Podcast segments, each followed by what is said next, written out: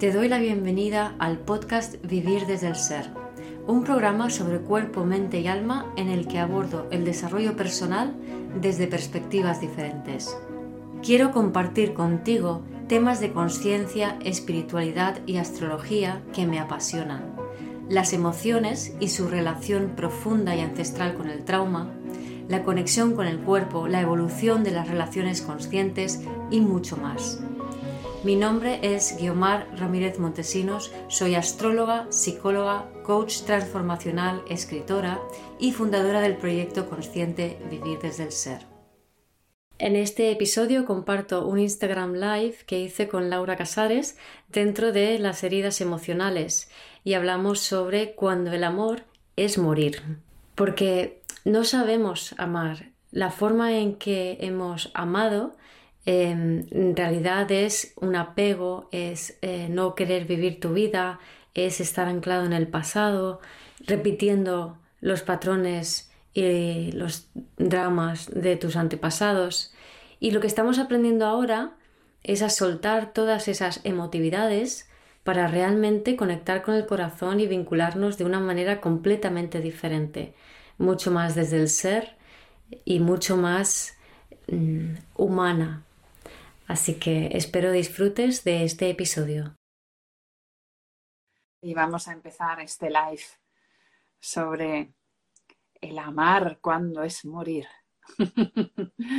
ya habéis visto que le hemos puesto así un título poco trágico. Hola, Guiomar. Hola, Laura, ¿qué tal estás? Bien, ¿y tú? Bien, bien. Pues nada, vamos a hablar sobre este tema tan, tan, tan profundo, pero también tan adecuado para estas energías que tenemos ahora. Acaba de entrar el sol en cáncer y, bueno, amar es morir, eh, básicamente significa que no sabemos, sabemos estar en el pasado, sabemos ser fieles a los ancestros, sabemos vivir en codependencia, pero amar vida, amar vivir, mm, no lo sabemos hacer tan bien, ¿no? Entonces nos cuesta un poco más. Pues sí, sí, exacto, ¿no? Vamos a, vamos a comentar un poquito, ¿no? Las energías del momento y, por, qué, por qué hemos decidido hacer este live, ¿no? Y, también, bueno, explicar un poco nuestros procesos, que nos dimos cuenta de que, de que las dos, ¿no? Habíamos tenido, eh, o tenemos todavía, fidelidades con, con ancestros que han amado hasta la muerte.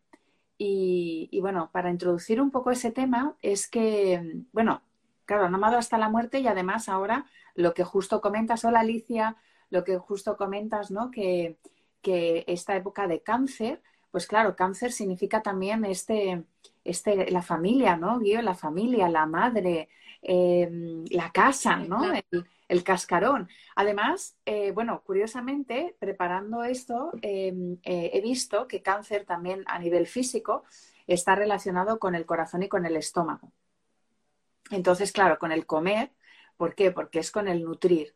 Y de hecho, em, toda esta idea empezó también porque estuvimos hablando hace una semana o así de, un tema de los, del estómago, del, del, cansancio, yo descubrí, bueno, fui a tratarme un tema del estómago, de temas nutricionales y ahí conecté con una abuela que había muerto de un cáncer en el estómago, entonces me di cuenta de que había ahí una fidelidad, de que había habido una historia de amor entre mis abuelos, de que eh, en esa historia seguramente también había habido eh, mucha manipulación, em, eh, abuso de poder incluso, que de hecho es lo que estamos hablando en muchísimas ocasiones, desde muchos lados, ese amar desde, desde el plexo solar, o sea, desde el estómago, tal y como estamos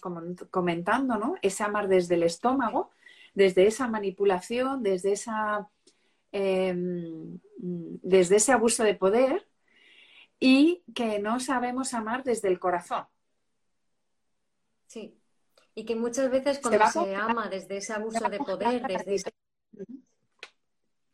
Sí, a mí también, yo también veo que se congela un ratito eh, me gustaría saber si la gente que nos ve eh, nos ve congeladas a las dos o solo a una. Exacto, y si no bien. Yo me voy a cambiar de sitio. Em, entonces, sí, o sea, ese, ese amar desde el estómago a veces nos lleva a, hacer cosas, a manipular, a, realmente hacer daño a las personas que aparentemente queremos, ¿no? Entonces también nos salió esta frase de eh, con lo que te quiero, con el amor que hay, ¿por qué esto nos pasa, no?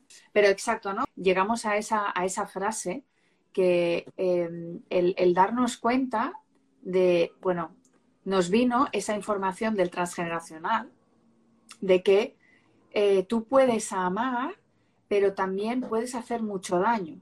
Entonces, eh, a veces tú te puedes quedar como mirando, o sea, cuando amamos es casi que nos fundimos de la manera que hemos aprendido a amar eh, desde un lugar erróneo, por así decirlo. Bueno, es así, desde un lugar erróneo, desde como te amo, cedo todo, te cedo todo mi poder.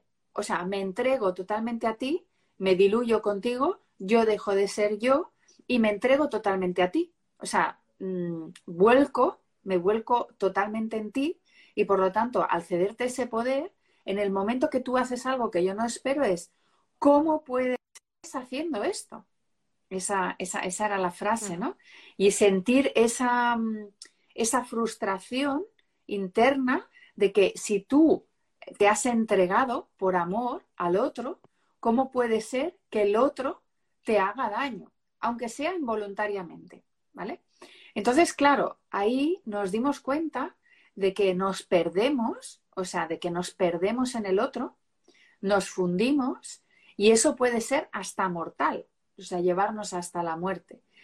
Y esa memoria de todas esas manipulaciones que han estado en nuestro transgeneracional, lo tenemos nosotros, por lo tanto, seguimos eh, replicando ese vínculo no sano, o sea, ese apego, que ahora entraremos ¿no? en esa codependencia, y en vez de amar desde el centramiento, desde tú estar en ti, el otro estar en sí y ser dos individuos.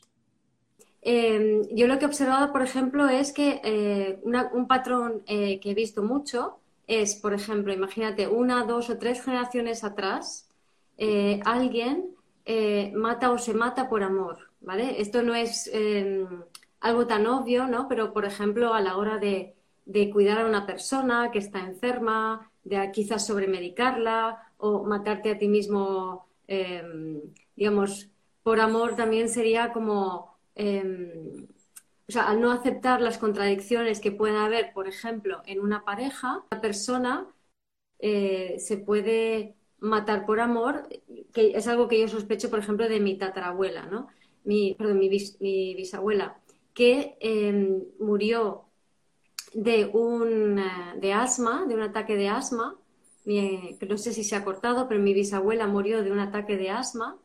Y yo sospecho que era una forma como de, suicidarse, de quitarse del medio, ¿no? De, por sufrir ese, ese exceso de control en el matrimonio que puede venir perfectamente desde el amor. Y eso genera toda una serie de desequilibrios que incluyen eh, la, la, violencia, porque hay una rabia de que se haya muerto una persona en una edad donde era muy necesario para otras personas, ¿no? Entonces, e, es un patrón que es muy típico, que genera un desequilibrio muy potente y que se va transmitiendo como rabia, inseguridad y apego exagerado eh, en las siguientes generaciones, ¿no?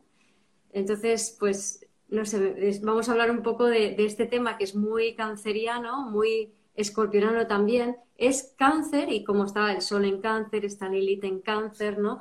Eh, pero ahora mismo, bueno, sol y Lilith ahora mismo. Entonces, Lilith en cáncer está como sacando a la luz aquellos secretos, ¿no? ¿Qué es lo que pasó de verdad? Y el sol eh, también ayuda a iluminar todo eso, ¿no? O sea, ¿qué es lo que ocurrió en el pasado? Pero no es tanto, no es tan necesario saber los hechos exactos, sino poder expresar el dolor que no se expresó y que luego fue taponado con capas de rabia y capas finalmente de, depresión o tristeza, ¿no? Sí, exactamente. Y también lo podemos detectar, Guiomar, porque estamos encontrando ¿no? situaciones bastante extremas estos, estas últimas semanas ¿no? en clientes. Entonces, eh, por ejemplo, trastornos alimentarios, temas de muchos dolores de estómago, temas de sensación de hinchazón, eh, y luego un tema mucho más serio que sería eh, las ganas del suicidio, ¿no? las ganas de morir, esa soledad o, ese o ese, sí, como, como deseo de morir, ¿no? Entonces todo esto está saliendo a la luz y, es eh, a nivel sistémico, eh, es como si los ancestros nos estuvieran mostrando estos temas, pero para, para en búsqueda de la reconciliación, ¿no? En búsqueda de que nos reconciliemos con esas historias. Otro tema que está saliendo también, por si os suena, es eh, que están apareciendo tumbas sin nombres que quieren ser nombradas o, eh, en, cementerios pues que un familiar estaba enterrado en un sitio y lo enterramos en otro. O sea, temas así como para conseguir esa unión a nivel simbólico, ¿no? O sea, a nivel ritual, por, por decirlo así. ¿Para qué? Para dejar esa historia ahí atrás y no perpetuarla. Entonces, todos estos temas, si os resuenan, temas de estómagos, temas de alimentación, de suicidios, de casos de que ahora resulta que os enteráis que un abuelo, una abuela, un bisabuelo estaba enterrado en otro sitio y, se quieren mover, ¿no? O sea, están saliendo temas como muy profundos, muy eh, fuertes, ¿no? Por así decirlo, ¿no? Abandonos, ¿no? Eh, madres que han abandonado a hijos, eh, bueno, mm, o sea, temas así, ¿no? Que, que muchos temas con la madre, por supuesto, ¿no? Cáncer, muchos temas con la madre, con maternar. Entonces, eh, todo esto está saliendo a la luz para eso, para que cambiemos la forma de amar. Es como nos dicen, esto, dejarlo atrás, cerrar. O sea, es como si nos pidieran, desde mi punto de vista, ¿eh? eh subjetivo, nos estuvieran pidiendo que cerráramos esas puertas, que cerráramos esas historias para generar historias nuevas y diferentes. Claro, y yo lo que estoy viendo mucho más, eh, claro, porque el tema de las constelaciones lo trabajas tú, entonces tú te metes mucho más en el pasado, yo veo más las consecuencias en el presente, que son todas esas necesidades infantiles que no fueron satisfechas, porque cuando hay estas historias atrás, la consecuencia es que eh, las madres no están conectadas consigo mismas, no están conectadas con el bebé, porque una gran parte de ellas está con esa historia del pasado, bien porque está eh, con el dolor, con un duelo, em, o ha heredado ese duelo y está muy desconectada de sí misma, o bien por esa inseguridad de algún acontecimiento un poco más dramático o traumático, ¿no? La inseguridad que genera la típica madre sobre protectora, pero con mucho miedo, que transmite mucho miedo a, su bebé, a su hijo, a su hija, y este no recibe el cariño real, porque lo que está recibiendo es, o sea, lo que tiene es una sobreprotección y la transmisión de mucho miedo. Entonces, amor igual a miedo, amor igual a terror, igual a inseguridad, igual a muerte, ¿no? Cuando una madre tiene este patrón sobreprotector por estas historias del pasado. Eh, exactamente. Y además todo el tema este de la, de la muerte, que está siendo muy presente, em, eh, que lo sepamos identificar como la muerte como cambio, ¿no? Creo que en uno de los vídeos de las energías eh, lo, comenté, esa, mm, esa, ansiedad que estamos sintiendo o esa preocupación por lo que vaya a pasar en el futuro, ¿no? Entonces, y conecté con esa, con esa sensación de me preocupo para intentar controlar qué es lo que va a pasar en el futuro, porque como va a haber un cambio y yo no conozco ese cambio, me da miedo. Y ahí me encantó, me gustó muchísimo, a ver si lo puedes repetir, Guiomar, lo que comentaste también en uno de tus vídeos, por si alguno no lo ha visto, y es que, claro, antes los cambios eran mucho más Mm, o sea, mucho menos, ¿no? O sea, pasaban muchas menos cosas. Hoy en día mm, pasan cosas mm, muy rápidamente. Eh, pero claro, en nuestro ADN, en nuestra memoria, existe ese miedo al cambio, porque antes buscábamos, pues bueno, ya lo sabéis, ¿no? Un, un amor, o sea, una pareja, un matrimonio para toda la vida, un trabajo para toda la vida, una casa para toda la vida. Entonces, eh, nos hemos pasado un poco al lado opuesto, ¿no? en nosotros sigue habiendo ese miedo al cambio, entonces esa preocupación y esa ansiedad de cara hacia el futuro. Que justamente este miedo al cambio tiene que ver a nivel astrológico con, eh, bueno, a, en a finales del siglo XVIII, con la revolución industrial, coincide con eh, el descubrimiento de Urano. Urano nos habla del cambio y Urano rige Acuario, que también es regido por Saturno. Entonces, el signo de Acuario, que ahora estamos empezando la era de Acuario, y Saturno está en Acuario, eh, nos habla de esta transición, ¿no? De este Acuario saturnino y el Acuario uraniano. Entonces, ¿qué pasa? Que hasta que se descubrió Urano, Saturno era el último planeta y Saturno es como una especie de, portal eh, que, protege eh, nos protege de em, la influencia de esos planetas exteriores, que son mucho más profundos en su alcance, ¿no? hablan de la conciencia colectiva, no ya tanto personal. Y Saturno son planetas sociales y es como esa barrera que está en lo social y que no hay más conciencia más allá. Y eso es lo que había antes, ¿no? Entonces todo ocurría bajo un cascaroncito protector de nuestro ego y eh, no éramos conscientes. Entonces vivíamos vidas lentas en el sentido de que las, cosas sucedían, em, pues cada persona en su vida tenía una lección o media lección, por ejemplo, por así decirlo, ¿no? hablando un poco en figurativo. Por otro lado está que había muchas guerras y cosas, ¿no? Pero las vidas eran más monótonas y más eh, uniformes, ¿no? No había tanta variedad como ahora. ¿Qué pasa? Que llega Urano, llega la revolución industrial y todo empieza a acelerarse y el cambio empieza a producirse mucho más rápidamente. Y esto llevamos como este periodo de gracia, ¿no? O sea, siglos XVIII, XIX y XX, y ahora, pues el final del, siglo XIX y XX, el final del XVIII y principios del XXI, donde ya estamos em, integrando esta energía acuariana de cambio para pasar del eje Saturno-Cáncer a Acuario. Entonces se produce toda esta aceleración, se empieza a abrir la conciencia los transpersonales, se descubre Neptuno a, mediados del siglo XIX, a principios del XX Plutón, entonces la conciencia empieza a abrirse a la energía transpersonal tan potente y tan del subconsciente de los Urano, Neptuno y Plutón, empezando por Urano. Entonces conocemos los cambios de la mano de Urano. Entonces están los uranazos, los cambios bruscos. Y cuando esto sucede, el shock para la conciencia es tremenda, porque de repente está entrando muchísima energía de golpe. Y esa energía se disipa bien en el colectivo, en el grupo.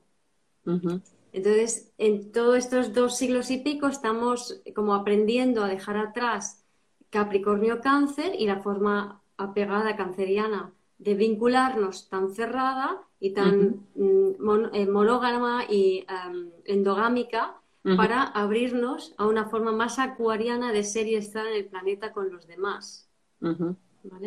Y en ese tránsito estamos, ¿no? Aprendiendo a soltar este apego para realmente abrirnos a un tipo de vínculo eh, mucho más fluido. Y no me refiero necesariamente a fluido a nivel sexual, de que si nos vamos con chicos y chicas y tal, no. Esto es una expresión más de esta fluidez.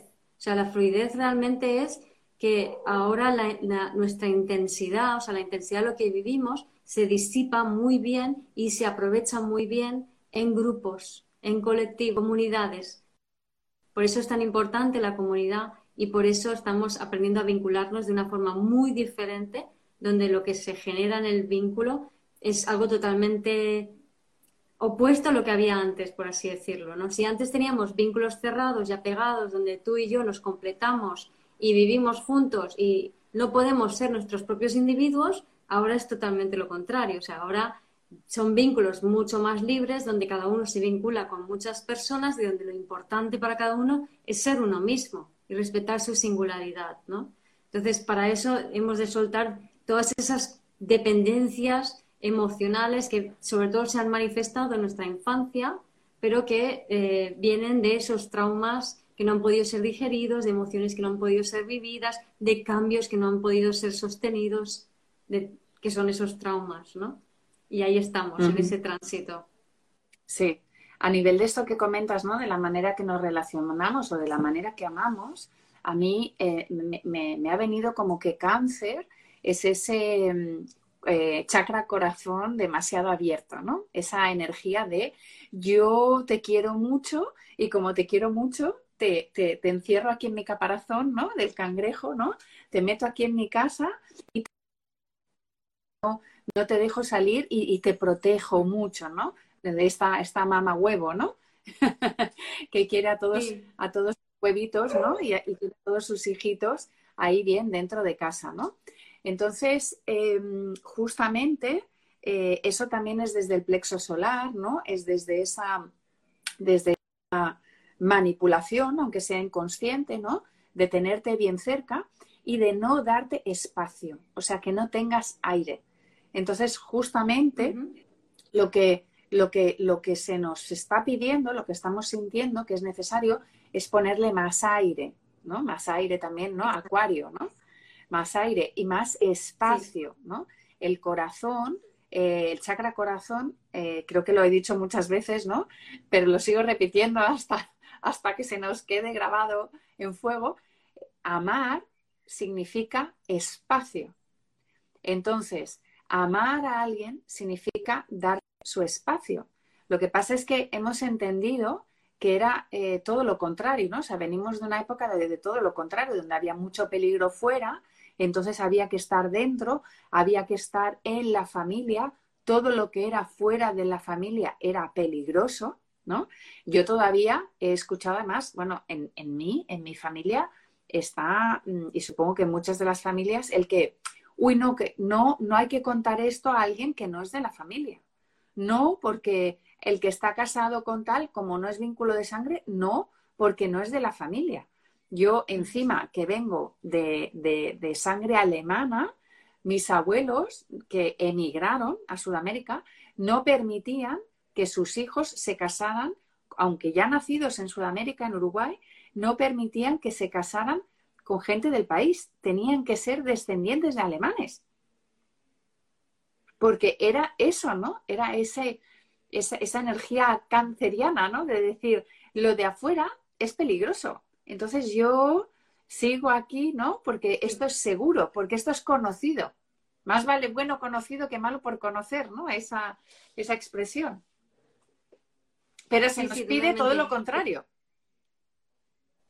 Exacto, porque ese, como decías, eje cáncer Capricornio es lo que estamos empezando a soltar y dejar atrás. Tenemos a Plutón a los últimos grados ya de Capricornio y va a pasar a Acuario y se activa este eje Leo-Acuario. Entonces, astrológicamente, eh, Leo es el signo que tiene que ver con el corazón, pero el corazón abierto, el corazón creativo, el corazón que comparte, el corazón que se conecta con los demás. Mientras que cáncer es, como bien dices, que para mí es más como el tercer chakra, ¿no? Ese pegoteo, ese, ese te controlo, pero controlo por miedo, porque tengo miedo a lo que hay fuera, como dices, ¿no? Porque hay buenos y malos, hay enemigos, ¿no? Entonces, para que leo Acuario no hay enemigos, ¿vale? Entonces, ¿qué pasa? Que lo que ha estado sucediendo, si te fijas, Laura, en, los últimos años es que esa percepción canceriana de bueno o malo, de que hay enemigos, se está, se estaba llevando como hacia dentro de los hogares. O sea, es como que cada vez se ha ido reduciendo más eh, el, el, caparazón canceriano hasta su reducción a, lo, a, lo, imposible, ¿no? Es decir, ya no sabemos de qué defendernos. ¿Se entiende? Y cáncer es una emoción que tiene que ver con el odio, no solo con el amor. El odio como excluyo aquello que percibo que es diferente o que me huele diferente. Y de lo que se trata es aprender a no odiar, sino aceptar para eh, poder elevar la vibración del corazón a el abrazo universal, que es cuando cáncer se convierte en acuario. Claro, ahora a mí también me viene, ¿no? El tema este de no poder digerir, ¿no? No poder digerir, por ejemplo, alimentos diferentes, ¿no? Y por eso todo, todo el tema, ¿no? De tema de estómago y intestinos, de no poder procesar eh, las emociones, para empezar, y no poder procesar el alimento.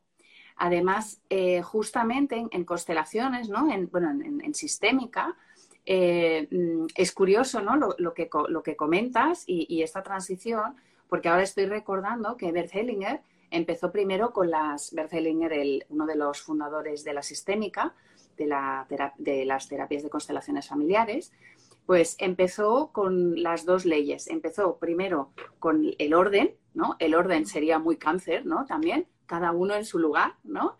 Eh, el dar y, el equilibrio entre el dar y el recibir, ¿vale? Eh, y luego, eh, de hecho, él al principio no em, aceptaba constelar a personas que, por ejemplo, hubiesen cometido un crimen o hubiesen pues violado o, o sea, temas así, ¿no? Hasta que se dio cuenta de que eso era exclusión. Entonces, ahí entró la ley de la pertenencia y ahí es cuando se dijo no se puede excluir a nada ni a nadie. Todo pertenece. Entonces, últimamente eh, aparece muchísimo ¿no? esta dinámica de exclusión.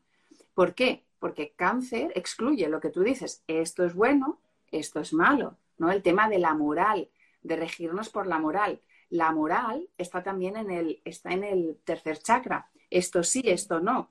El plexo escoge, el plexo dice, esto sí, esto no. En cambio, el corazón le dice a todo que sí.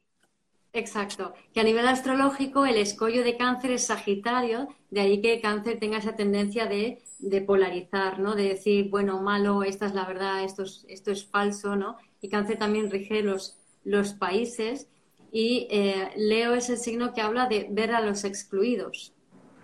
Entonces vemos ahí que para dar ese paso a abrir el corazón de verdad, de incluir a todo el mundo, hay que incluir a los excluidos, porque Leo rige la vista y tiene que ver vibrando bajo, eh, se queda mirando el pasado para ser aceptado y en el fondo lo que está haciendo es ir a buscar los ancestros, a nivel, si ampliamos la mirada a, a la sistémica, a las constelaciones, esa mirada hacia el pasado en vez de hacia el futuro de Leo, futuro Acuario, la mirada del pasado a Cáncer, es cuando está mirando a, ver quién ha sido excluido, ¿no? Entonces vamos a, recoger aquellos excluidos y vamos a, de esa manera, al incluirlos, al, integrar ese orden, que es Capricornio, eje Capricornio-Cáncer, podemos entonces realmente abrir el corazón y vincularnos de esta forma diferente. Y por eso toda esta Lilith en cáncer, no, Norte en escorpio, etcétera, etcétera, nos está ayudando muchísimo como a purgar y a sacar todas estas memorias, todas estas historias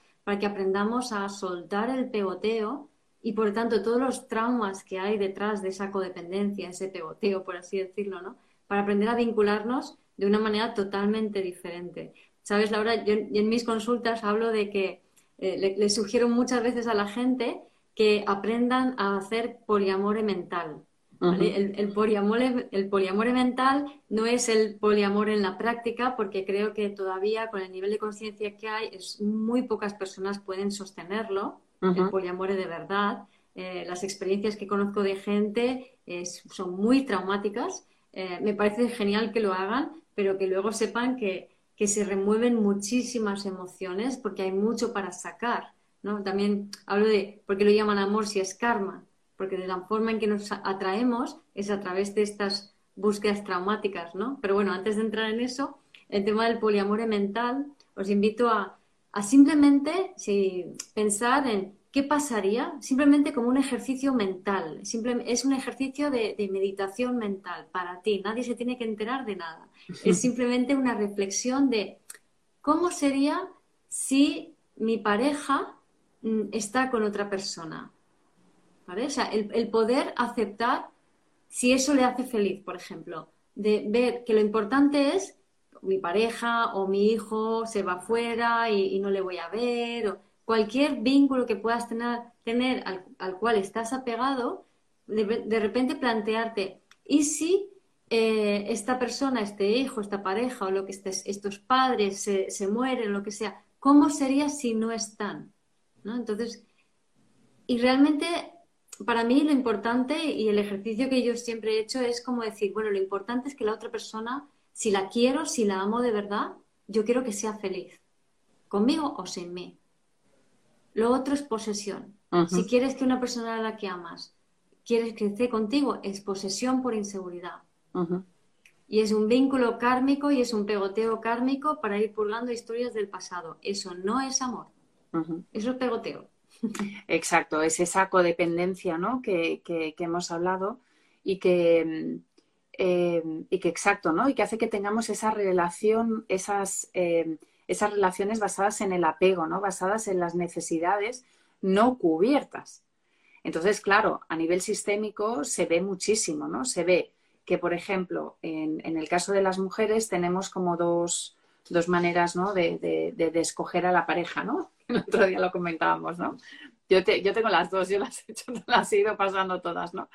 Pero una es que cuando tú, por ejemplo, has tenido un padre ausente, padre o madre ausente, vas a buscar que, pues sobre todo cuando alguien ha muerto, cuando alguien ha fallecido, o sea, que estás como muy vinculado con la muerte, vas a buscar que el otro también esté en la muerte.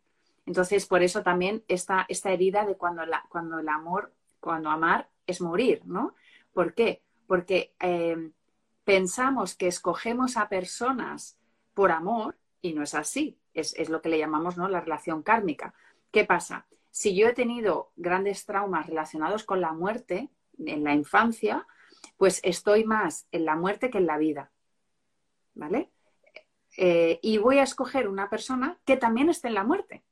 Porque estar con alguien que esté en la vida me va, me va a suponer, o sea, no voy a poder, no voy a poder. No, porque es demasiado intenso, es, demasiado intenso. Es demasiado intenso. Entonces, si os fijáis, muchas personas que, que tienen uno de los dos padres fallecidos o que han vivido temas así mucho con la muerte, van a escoger otra persona que también tenga esa situación. Sí, he dicho que es demasiado intenso, pero es importante, no, hay dos tipos de intensidades, ¿vale? Está la intensidad escorpionana, que es la de no me dejes porque yo te quiero, que en realidad ahí estamos en la mente generando emociones para no sentir el vacío, el abandono, la inseguridad o el rechazo de nuestros vínculos, ¿vale? Ahí no estás vinculándote desde el ser, vinculándote, estás vinculándote desde el ego.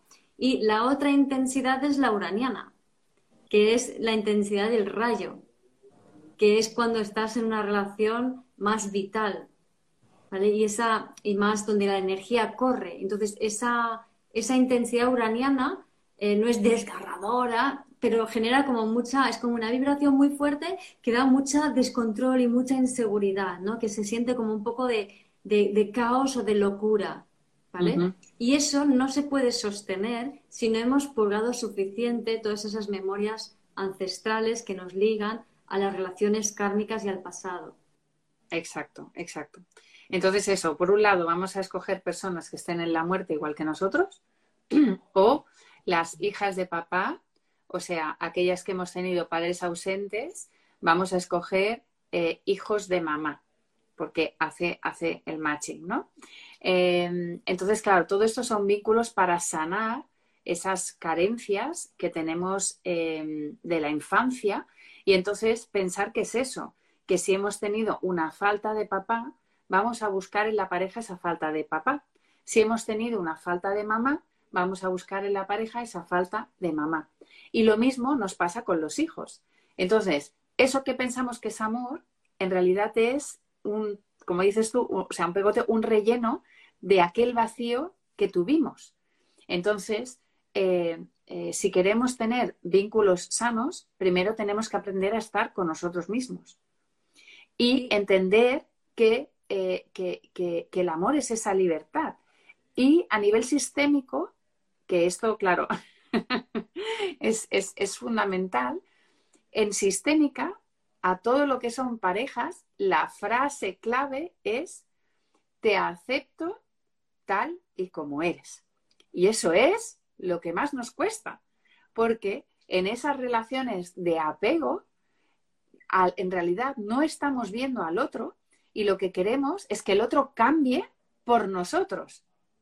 Y que nos dé lo que mamá no nos, dio.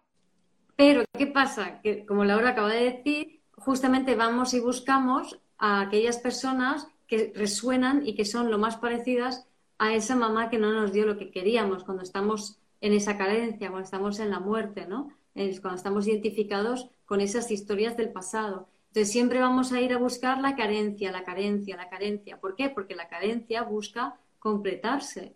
Entonces la única forma de completarlo de verdad es sintiendo y es cuidándote a ti mismo y permitiéndote sentir, ¿no? Por un lado, cuidar a las necesidades de tu bebé interior, es decir, tus necesidades básicas, muy sencillo, pero por otro lado, es eh, aprendiendo a sentir todas las emociones que te atraviesan en el vínculo, porque el vínculo no está para que te dé seguridad, sino todo lo contrario, para que puedas sentirte insegura, porque esa es la manera de sentir esas historias atrapadas en el cuerpo, esas historias ancestrales, esos traumas, esos dolores, esas carencias que tuvieron los ancestros y que necesita cerrarse para poder integrar esas historias traumáticas y de esa manera poder ser nosotros mismos y poder abrirnos a un amor de verdad desde el corazón, no desde el tercer chakra, ¿no? Totalmente, totalmente. Pensar que ese tercer chakra súper abierto, o sea, el, perdón, ese corazón muy abierto también, o sea, no desde, el, no desde el plexo, no desde la manipulación, que es lo que hacemos, pero tampoco desde ese corazón tan abierto, ese corazón canceriano, que lo que busca es la posesión, ¿vale? Y de hecho las personas con el corazón muy abierto em, eh, son muy celosas, ¿no? Lo que hablábamos antes de la posesión, y son muy autoexigentes consigo mismo y con el otro. Entonces es importante ese corazón equilibrarlo también, ¿no? O sea, no, no eh, pensamos que un corazón abierto es lo, mejor, pero no tiene que ser un corazón en equilibrio, ¿vale? Que es con una energía sana de primer chakra, ¿no? De, primer, de los primeros chakras, ¿no? Que la seguridad la tengas en ti mismo para que vaya subiendo la energía de manera equilibrada. Y entonces un corazón eh, equilibrado eh, da espacio y em, se siente, o sea, se siente suficiente, ¿vale? Porque el que está hacia afuera no se siente suficiente y el que está hacia adentro cierra las puertas. Y aquí estamos hablando de chakras, ¿vale? No confundir con la, expresión de corazón abierto. No, exacto. Que a lo mejor, o en yoga, que se abre el corazón, ¿no? Que ahí se distienden estos músculos y se va quitando la coraza, que eso es diferente. O sea, el amor de verdad surge desde dentro y se irradia hacia afuera sin acuse de recibo. Exacto. Cuando hay acuse de recibo, viene de la carencia. Sí. Y ese, ese amor, de verdad, es un amor realmente como el que llamamos incondicional, pero que no hemos experimentado lo que es. O sea, es un amor sin condiciones. Es, te acepto tal y como eres. O sea, no te cambio ni una coma. No te quiero cambiar ninguna coma, no te cambio ninguna coma, no te quiero si me haces no sé qué. O sea, nada. Porque siempre decimos que el amor a los hijos es incondicional y no es verdad. Es incondicional cuando son bebés, pero luego ya, ya está. Luego ya empezamos a esperar cosas de ellos. O sea que Sí, sí, sí. Y ahí es donde, esto tiene muchas matices, yo creo que vale la pena profundizar en esto, porque podemos creer que amamos condicionalmente, pero de verdad que no es así, ¿no? Entonces, y es muy, muy canceriano, sobre todo cáncer vibrando más bajo, ¿no? El, poner esas, eh, esas condiciones, ¿no? Y a veces, pues, no sé, amo a mi marido, lo quiero muchísimo, pero cuando está en casa me irrita cuando, cuando llega a casa y no se quita los zapatos, por ejemplo. Pues ya no le amas incondicionalmente. Aunque sea un ejemplo tonto, pero es que cuando pasa eso pasa a todos los niveles. Entonces, este esperar que él se dé cuenta de que yo, eh, para mí es importante que se quite los zapatos y cuando no se da cuenta, entonces me, irrito y me mosqueo. O cuando tenemos un hijo que está, no sé, es, un desastre en, el colegio, o es muy sucio en su habitación, o, o está muy triste. Entonces, no, no le quiero, o sea, ponte bien, limpia, haz esto, haz lo otro, porque no te quiero tal y como eres, ¿no? Y realmente cuando no quieres a alguien tal y como es, no aceptas ni asumes tal y como es, con lo cual realmente no, puede, no se puede avanzar en ese vínculo, porque como todo en la vida, si no hay una aceptación total, no hay un avance. Entonces creemos, por ejemplo, como madres, que tengo que corregir a los que hay a mi alrededor, ¿no? Porque solamente así puede estar las cosas bien, ¿no? O sea, el, intento de corregir implica una no aceptación de la persona como es. imagínate que tienes un hijo drogadicto, para que se vea un poquito mejor, ¿no? Entonces tienes un hijo drogadicto y tú no quieres que tu hijo sea drogadicto porque sufres de verlo drogarse, ¿no? Puede parecer como muy obvio. Pues en ese movimiento lo que uno no está haciendo es, no estás aceptando como madre que tu hijo sea drogadicto. No estás aceptando el hecho de que tu hijo sea drogadicto. Claro. Tanto como tú como madre que has criado un hijo drogadicto como aquel hijo que se ha hecho drogadicto. Alguien tiene que tener la culpa, y esto es cáncer capricornio, ¿no? alguien tiene que tener la culpa, esto no está bien y hay que corregirlo. Eso no es amor. Entonces, desde allí no se puede arreglar nada. Es, simplemente trauma, compensación, pegoteo. ¿Qué pasa? Que si asumes que, vaya, mi hijo es drogadicto, mi hijo consume drogas, ¿vale? Pero es mi hijo. Y yo le amo y le siento y le conecto, o sea, conecto con él porque conecto a nivel de alma.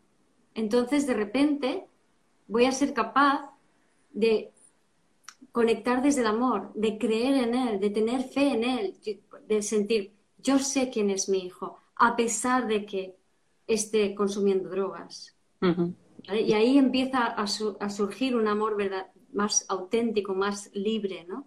A veces, casi siempre, el camino es a través del dolor como ya hice un taller el sábado pasado sobre esto, ¿no? Pero, y una charla con Mía Yarza también, ¿no? Sobre el dolor. Y el, dolor, por ejemplo, a nivel del amor, eh, yo lo que he visto es que las personas que hemos, eh, que nos han roto el corazón, puede pasar que o te colapses y te cierres o que se te abra por completo.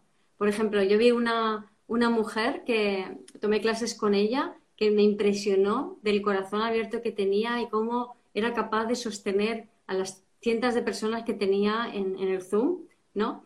Y resulta que su historia es que adoptó a un hijo, adoptó a un, niño, y como ese niño estaba muy traumatizado, como muchos niños adoptados, tuvo que hizo todo lo posible por él, pero luego se lo entregó a otra madre que pudo cuidarlo mejor, queriéndolo después de estar cinco o seis años con él y vamos, era su hijo, ¿no?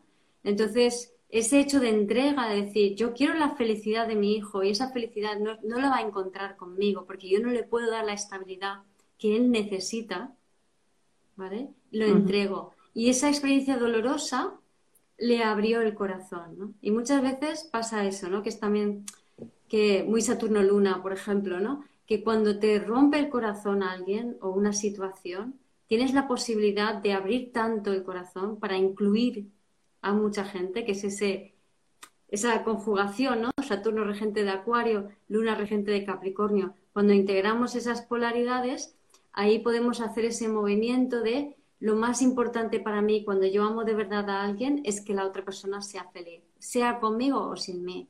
Mm. Y cuando realmente puedes llegar a eso, es brutal. Porque se te abre el corazón de una manera y puedes conectar de una manera que, es que te da igual quién te dé luego o no. O sea, es que es totalmente irrelevante. Es que es tan increíble poder amar desde allí que no necesitas recibir nada. Es que, es que hay momentos que uno aquí pone cómo se haría en lugar de corregir, ¿no? O aceptar una pareja que adicta, da igual, ¿no? O sea, eh, yo en algún momento, de, en momentos de mi vida, he tenido una conexión como muy profunda, ¿no?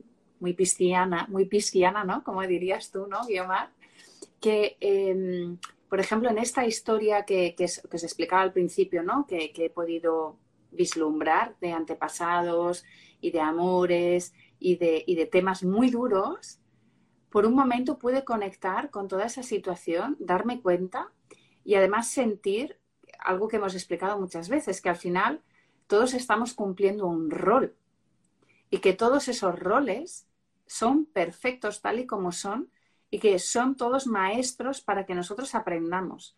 Entonces, en algún, en un momento, en fracciones de segundo, pude conectar con toda esa historia, con todos los personajes E incluso algún personaje que para mí personalmente había sido muy dañino, de golpe le vi el, el rol de actor y pude sentir un amor hacia esa persona cuando habitualmente siento odio, que fue como, ¿no? De decir, es que él o ella está cumpliendo su rol y se está sacrificando, porque todas las adicciones, o sea, aquí puedo, puedo hablar de las adicciones, ¿no? Las personas que tienen adicciones, las personas que tienen enfermedades graves, bueno, son destinos duros entregados al sistema familiar. O sea, están purgando por el sistema familiar. Entonces, cuando tú te das cuenta de eso, de ese destino tan duro, lo que sientes es amor y por lo tanto, tú no puedes pretender que esa persona cambie.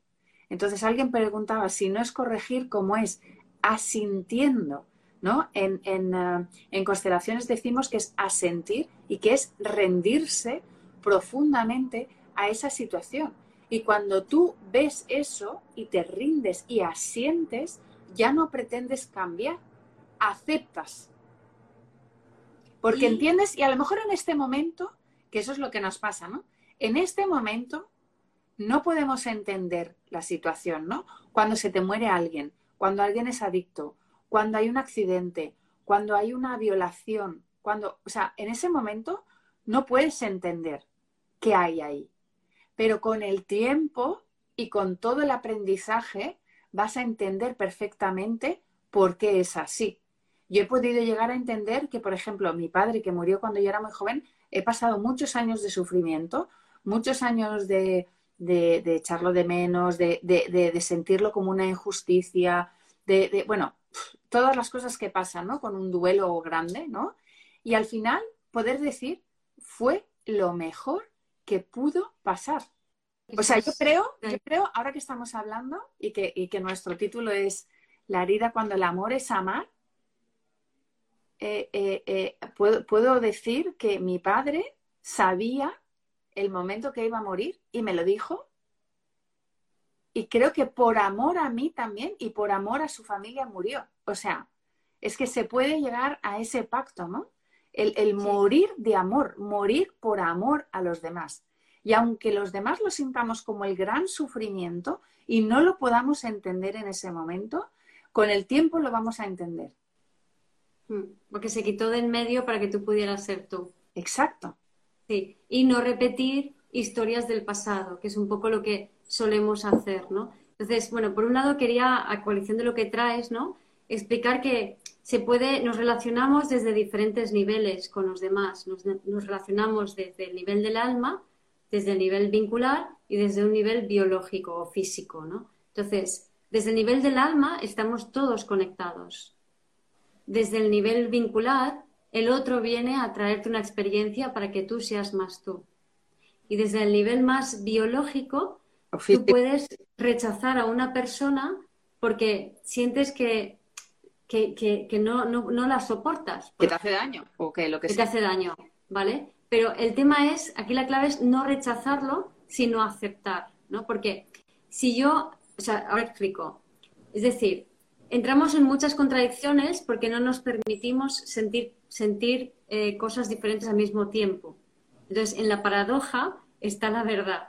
En, es verdad que puedes tener una conexión álmica muy profunda con una persona, que, te traiga lecciones eh, muy potentes para tu empoderamiento, pero que luego a nivel biológico te esté haciendo daño.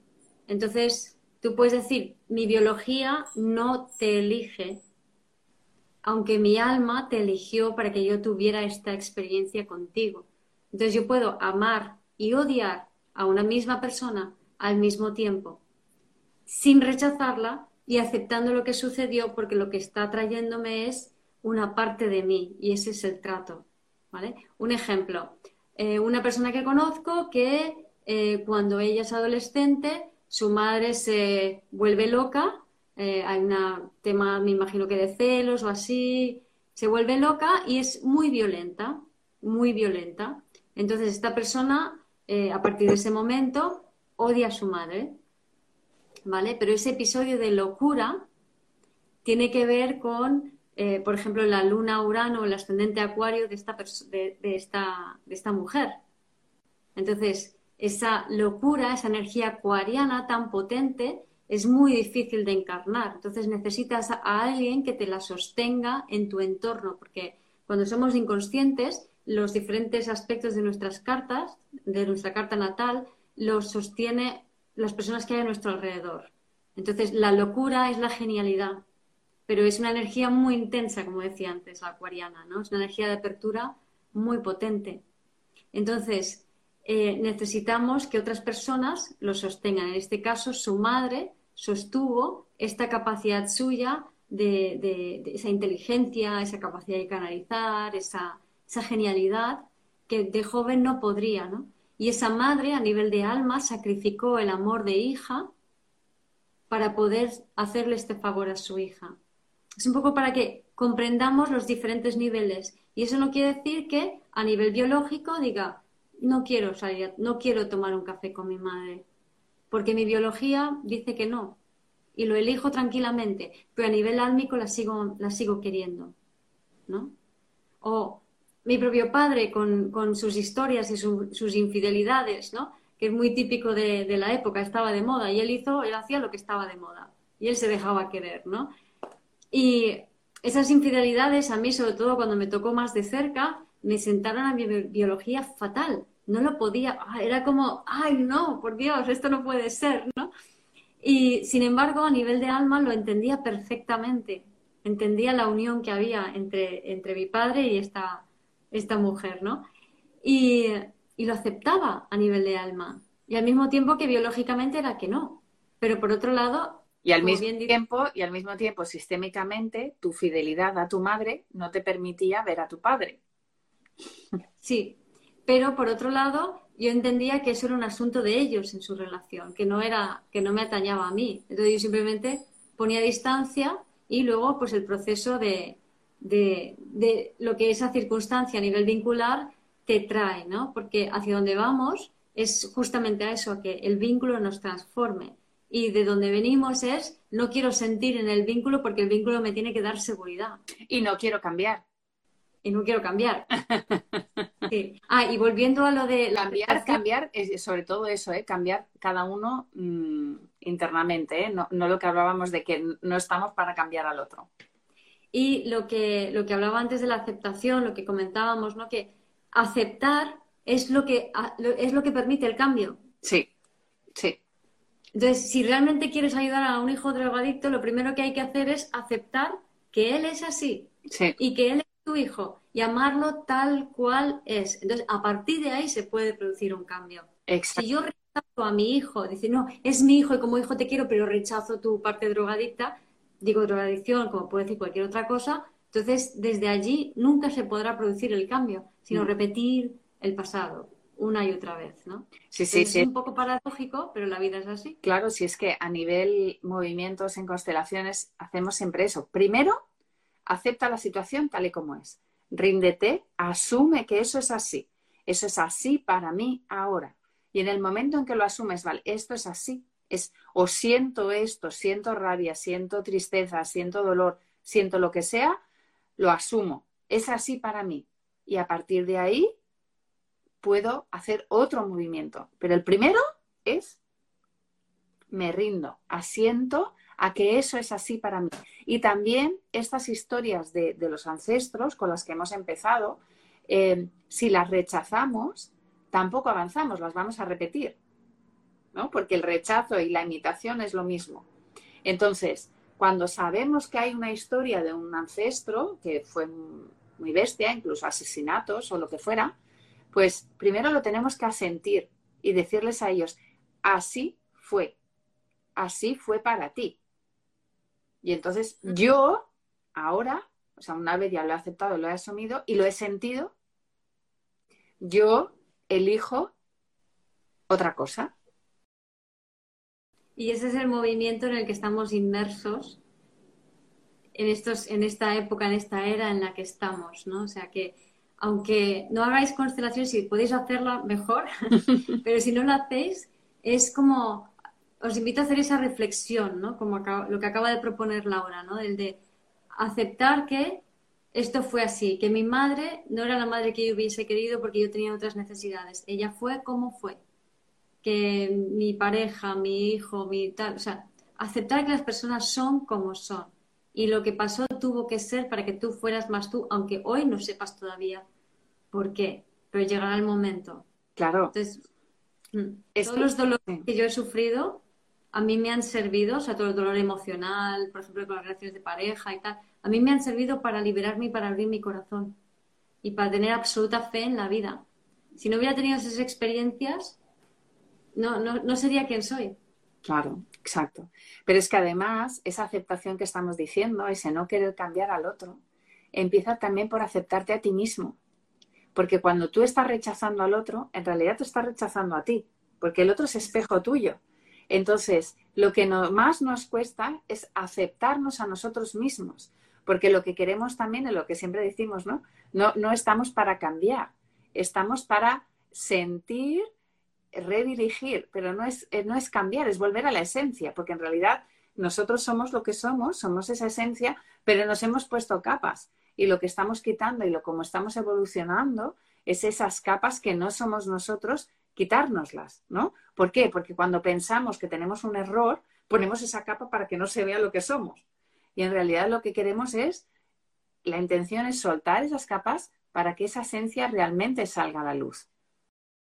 Que eso es cuando el corazón está en equilibrio, en coherencia, y entonces se crea un campo, un toroide a tu alrededor, donde la energía fluye sin interrupción y hace que se contagie a otros sincronizándolos y desde allí co-creamos una nueva realidad. Y eso es el paso de cáncer, Leo, Acuario. Súper bien. Y nos quedan tres minutitos, o sea que no, nos ha dado tiempo también de hablar de Quirón, ¿no? De esas heridas. Pero, pero hablaremos de ello en el taller que vamos a dar la semana que viene. Exacto. Vamos a dar un taller hablando de todo esto, hablando de cómo podemos contactar más con el corazón, hablando de cómo podemos hacer ese camino de cáncer a acuario, hablando de cómo podemos hacer más ese camino del plexo solar al corazón a nivel de chakras. Eh, como sabéis, estos eh, talleres que hacemos son muy prácticos. Hablaremos tanto de astrología como de chakras como de sistémica.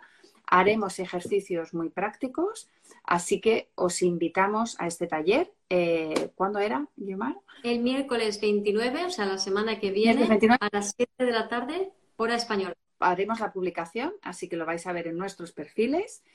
Y tenemos taller la semana que viene y el día 8 de julio, que es un viernes, tenemos taller de constelaciones, que ya creo que solo nos queda un sitio para constelar y el resto sí que nos queda para representantes. Así que ya hacemos la publicidad y os agradecemos la compañía. Muchas gracias por estar aquí.